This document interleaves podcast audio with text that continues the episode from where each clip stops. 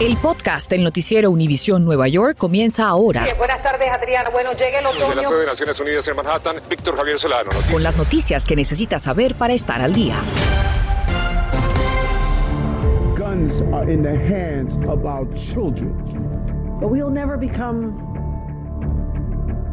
immune to this or desensitized to it because that is when we start losing the battle. We have had enough of thoughts and prayers. We've had enough of excuses and inaction. ¿Por qué no podemos eh, limitar acceso a armas de asalto que son armas de guerra? Nadie, absolutamente nadie, solo un policía, un miembro de las Fuerzas Armadas, debe de portar un arma semiautomática.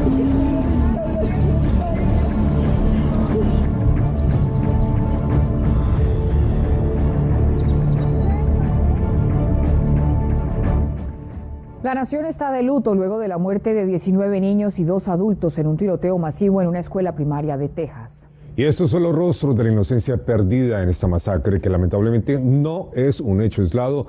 Durante esta edición vamos a hacer un análisis, análisis profundo. Hablaremos de lo que hacen las autoridades en escuelas de nuestra área para proteger a los niños y cómo dialogar con ellos sobre estas tragedias. Y también indagaremos sobre la falta de acción por parte de legisladores en Washington para el control de las armas. Veremos también las medidas que se toman a nivel local. Y cómo podemos lidiar con el trauma de la violencia con el apoyo de la comunidad. Y es que cada vez son más las armas que se confiscan en las escuelas y de ese tema hablaron hoy el alcalde Adams y el canciller Banks. Así que Mariela Salgado tiene sus pronunciamientos y nos explica cómo hablarle a los hijos, especialmente si son pequeños, sobre esta tragedia. Efectivamente, así es. Y aquí en la central de la NYPD, un alcalde Adams muy emocionado reaccionó a lo que ocurrió ayer en Texas, ese tiroteo en la escuela primaria y también dio un análisis de la seguridad de los planteles escolares de esta ciudad. Al final nos preguntamos todos, ¿cómo le hablamos a nuestros hijos de estos eventos? Just for us to reflect on 19 children Acongojado y preocupado el alcalde Adams al reflexionar sobre el tiroteo de la escuela primaria de Texas y al dar el balance de la seguridad de sus propias escuelas, que no es bueno. Estas son las armas confiscadas, 20 en total, más una pistola fantasma sin contar las navajas o cuchillos, tristemente un aumento del 300% de tiempos prepandemia. Padres, por favor les pido, revisen las mochilas de sus hijos, revisen sus cuartos antes de que vayan a la escuela. En la conferencia de prensa pudimos preguntarle cómo deben padres hablar a sus hijos cuando pasan estos trágicos eventos.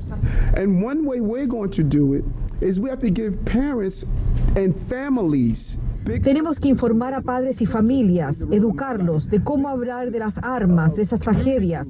Si el padre no puede, ver quién en la comunidad puede hacerlo, un pastor, un tío. Traigamos a trabajadores sociales al diálogo. El canciller de Educación Banks se acercó a hablarnos y le preguntamos qué se le está diciendo hoy en la escuela a nuestros hijos.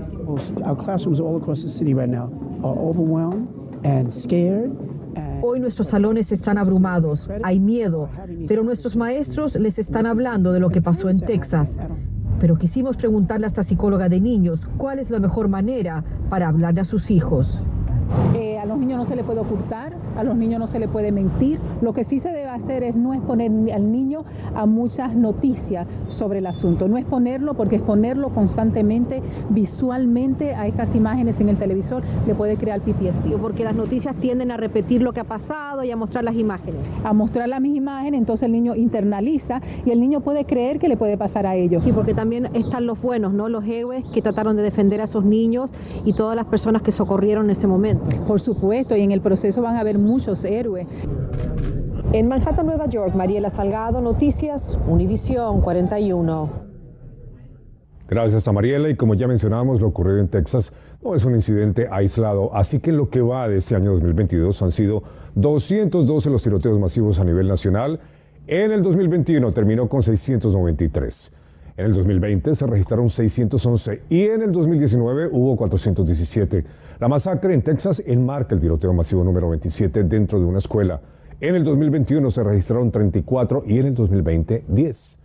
Pero, ¿qué se puede hacer para que esta cifra, en vez de aumentar con los años, disminuzca? Pues bien, para abordar el tema a fondo, conversamos con el congresista Adriano Spaliat.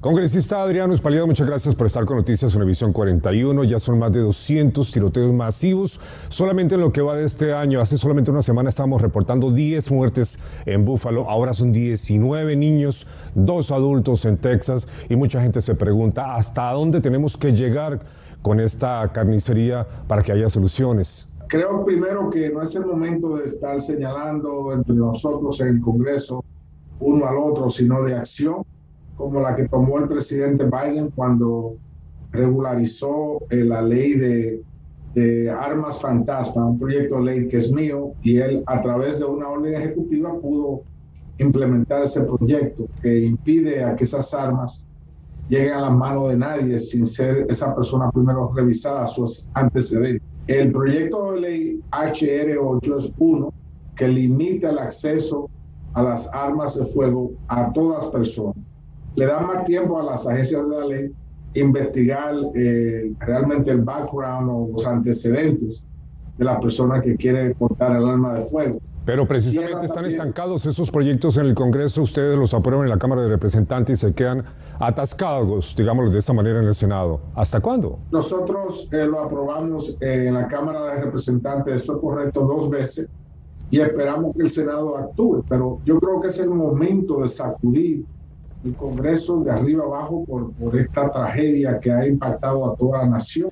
Congresista, ¿qué le indican ustedes esas palabras del presidente Biden una vez conocimos sobre esta tragedia allá en Uvalde, Texas, en el sentido de que prácticamente le muestra a la nación que tiene las manos atadas en cuanto tiene que ver con el control de armas?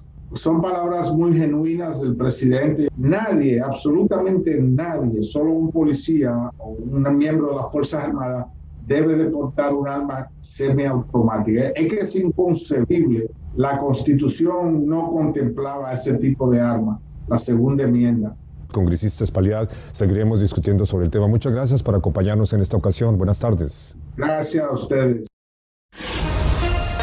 Estás escuchando el podcast del noticiero Univisión Nueva York. Y luego de la masacre en Texas, la gobernadora Hochul anuncia nuevas medidas que buscan proteger a los estudiantes. Así es, y nuestro Gary Merson nos cuenta qué cambios comenzarán a implementarse en los planteles.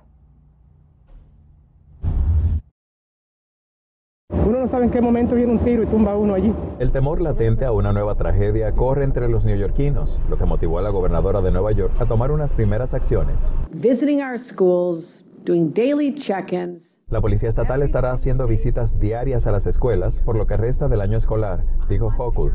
Además anunció el incremento del decomiso de armas, se reforzarán puestos de entrada al estado de Nueva York, así como arreciar la colaboración con ATF para rastreo y procedencia de las armas. Pero busca saber cuáles legisladores están de su lado, aunque en nuestra consulta la comunidad parece perder la confianza. A donde quiera hay un tiroteo y no están poniendo la, la atención como tienen que ponerla. No puedo ni dormir con esto. Mi ciudad tan grande ya. Y aquí mientras más, más problemas, más peligro, no hacen nada. Este sentimiento lo tratan de contrarrestar las autoridades, aparte del proyecto de ley patrocinado por el senador Luis Sepúlveda, en que cualquier persona que ayude e incite a la fabricación, venta o distribución de armas de asalto o pistolas fantasmas está sujeto a una penalidad de 10 mil dólares. Kathy Hochul además empuja proyectos para que sea más fácil compartir información de la procedencia de municiones y todo lo relacionado. Contactamos al senador. Si la Suprema interpreta esa ley constitucional y desfavorece a Nueva York, ¿qué mecanismos nos quedan para imponer aunque sea un poquito de restricciones? Esto tiene que ser a nivel federal. Aquí en Nueva York es muy poco lo que podemos hacer ahora porque si hay una Corte Suprema, que cualquier persona que demande y llegue ante la Corte que va a decir no podemos tener restricciones para las personas que quieren comprar armas de fuego, entonces verdaderamente estamos en una mala posición. La gobernadora dijo estar de acuerdo con el alcalde Adams sobre el papel del sistema de justicia y eso trae a la mesa la reforma a la ley de fianzas. La, ley de, eh, de fianza no tiene nada que ver. Tratar de mezclar esos dos creo que le hace un mal servicio al Estado de Nueva York. Vamos a, vamos a combatir y usar eh, métodos que sí van a prevenir esto. Hay dos formas en que la comunidad puede involucrarse a ayudar a cambiar esta tendencia. Una es que Hochul recomienda reportar cualquier actividad relacionada con armas dentro de las 24 horas y otra es llamando a su legislador representante en Washington para presionar sobre estas leyes. Desde el Bronx, Gary Merson, Noticias Univisión 41. Gary, muchas gracias. El tema le duele a todo el mundo. Las reacciones y el rechazo ante este tiroteo nos han hecho esperar. Y aquí tenemos algunos de esos comentarios que ustedes nos han hecho llegar a través de las redes sociales. Gracias por participar. Dice, por ejemplo, Carlos Medrano, cuando legisladores dejen de aceptar donaciones de los fabricantes de armas porque los legisladores cruzan sus brazos para no afectar sus intereses. Basta ya del chantaje. Aquí tenemos otros mensajes. Vamos a ver lo que nos dice por aquí. Fabiano FC dice, mientras los republicanos no hagan nada por crear una ley sobre el control de armas, esto va a seguir. La industria de las armas mueve billones de dólares cada año. Los jóvenes no pueden comprar cerveza a los 18 años, pero sí pueden comprar un rifle de alta gama, solo en Estados Unidos. Aquí María Barrera, un mensaje más breve, dice, esto no puede seguir pasando. ¿Dónde están los legisladores más control de armas?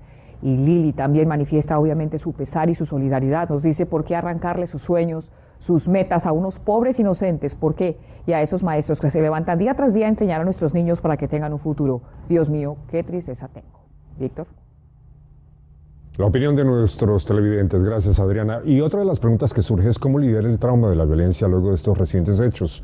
Así que Pilar Ortega conversó con un experto sobre cómo superarlos y también esos sentimientos. Además, qué recursos hay disponibles.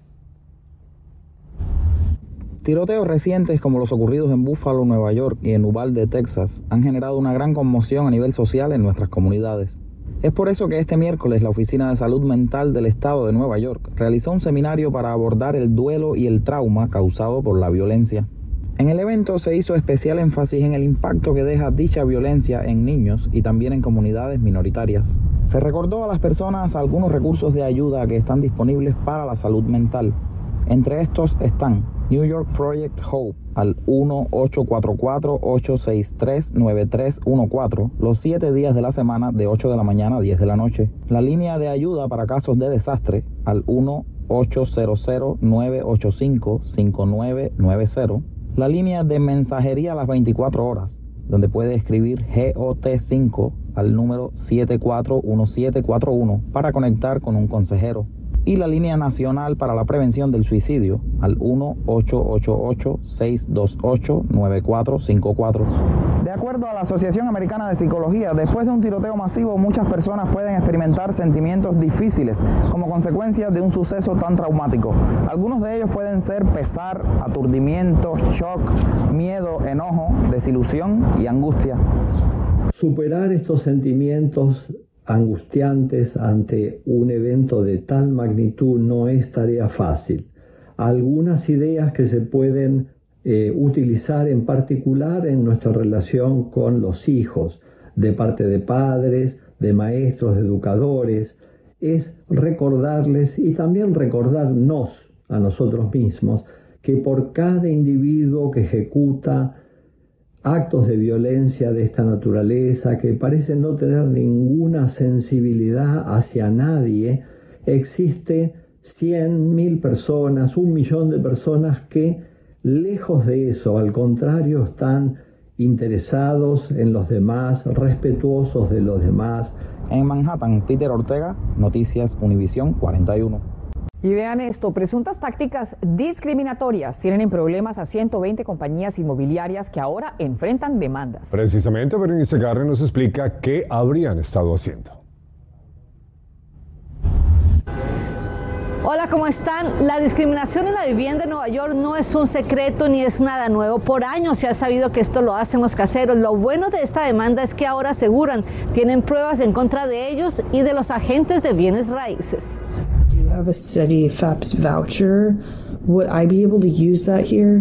Esta es una de las muchas conversaciones donde un inquilino pregunta si aceptan cupones de vivienda y el agente de bienes raíces le contesta que no. No, the owners are not participating in any programs. Con estas grabaciones como prueba, la organización Housing Rights Initiative anunciaron a través de esta conversación virtual que acaban de entablar una demanda contra los caseros y sus agentes. Housing instability is our number one crisis. La concejal Pierina Sánchez fue una de las participantes. Encontraron que 124 compañías de realtors están discriminando contra inquilinos que tienen eh, la habilidad de pagar su renta con vouchers. ¿Cómo una persona puede saber que lo están, que lo están discriminando? O sea, ¿en qué momento se da uno cuenta? Desde, desde el momento que le digan no aceptamos vouchers, eso no es legal. ¿Y se los dicen así? Y se lo dicen a sí mismos, sin vergüenza. Sinvergüenza. Es por eso es que es tan fácil eh, agarrar las personas que están y las compañías que están haciendo esto. Yo tenía Citiceps. Jesús es uno de esos neoyorquinos que tras años de luchar por entrar en un programa de subsidio consiguió su cupón en el 2017, solo que nunca le sirvió de nada. Eh, no pude conseguir apartamento porque no, no me lo aceptaban en ningún sitio. ¿Y ahora dónde vive? Yo estoy, tú sabes, en la calle. ¿Qué puede hacer un inquilino si cree que lo discriminaron? Aseguran que deben comenzar por informarse, pues la Comisión de Derechos Humanos de la Ciudad de Nueva York, que se encarga de investigar estos casos, no cuenta con los recursos actualmente. Es su derecho. Si usted recibe un voucher y puede pagar su renta con un voucher, para eso es que nosotros luchamos. Ahora, eso no significa que usted no tenga más opciones para reportar esto. Todavía puede llamar al 311, hablar con los oficiales electos de su zona o contactar una organización sin ánimo de lucro que haga este tipo de casos. En el Bronx, Bernice Gardner, Noticias Univisión 41. Gracias por escuchar el podcast del noticiero Univisión Nueva York. Puedes descubrir otros podcasts de Univisión en la aplicación de Euforia o en univision.com diagonal podcasts.